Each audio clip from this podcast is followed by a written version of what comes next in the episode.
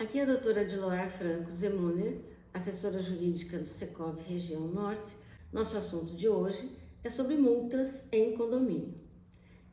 Infelizmente, vivemos numa situação em que muitas pessoas não obedecem, não respeitam as normas estabelecidas em condomínio.